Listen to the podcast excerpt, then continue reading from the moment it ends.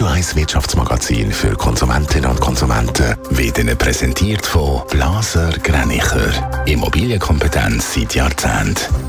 blasergreinicher.ch Adrian Sutter. Bezahlen die Wind hat im letzten Jahr nochmal zugelegt. Mehr als 5 Millionen Menschen nutzen die App mittlerweile. Das sind so viel wie noch nie. Zudem sind im Ganzen fast 600 Millionen Transaktionen gemacht worden mit Wind.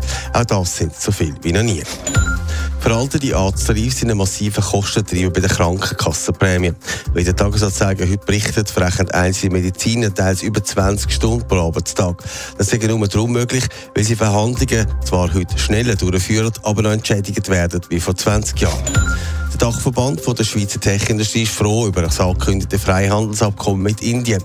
Das sind ganz gute Nachrichten, haben sie verlauten lassen. Vorher hat der Bundesrat Guy Parmelin eine Einigung mit Indien verkündet. Es ist ein Lohnstreit, der so richtig eskaliert. Der zwischen der Lokführergesellschaft und der Deutschen Bahn. Er ist gerade vor drei Tagen, oder es sind drei Tage gestreikt worden, vor wenigen Tagen. Adrian Sutter, jetzt steht schon bald wieder alles still. Ja, genau. Und zwar ist es ab Mittwochmorgen wieder so weit. Es geht nichts mehr auf der Schiene in Deutschland, weder im Güter- noch im Personenverkehr.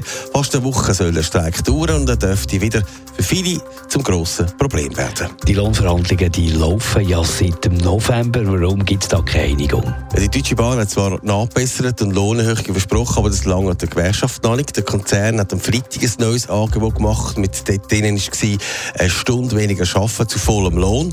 Die zentrale Forderung der Gewerkschaft bleibt äh, Arbeitskürzung und zwar für alle, die Schicht arbeiten, von 38 auf 35 Stunden bei vollem Lohn. Das hält der Bahn aber nicht für möglich, weil ihnen sonst Personal fehlt.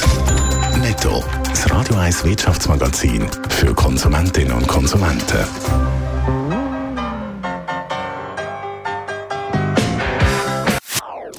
Das ist ein Radio 1 Podcast. Mehr Informationen auf radio1.ch.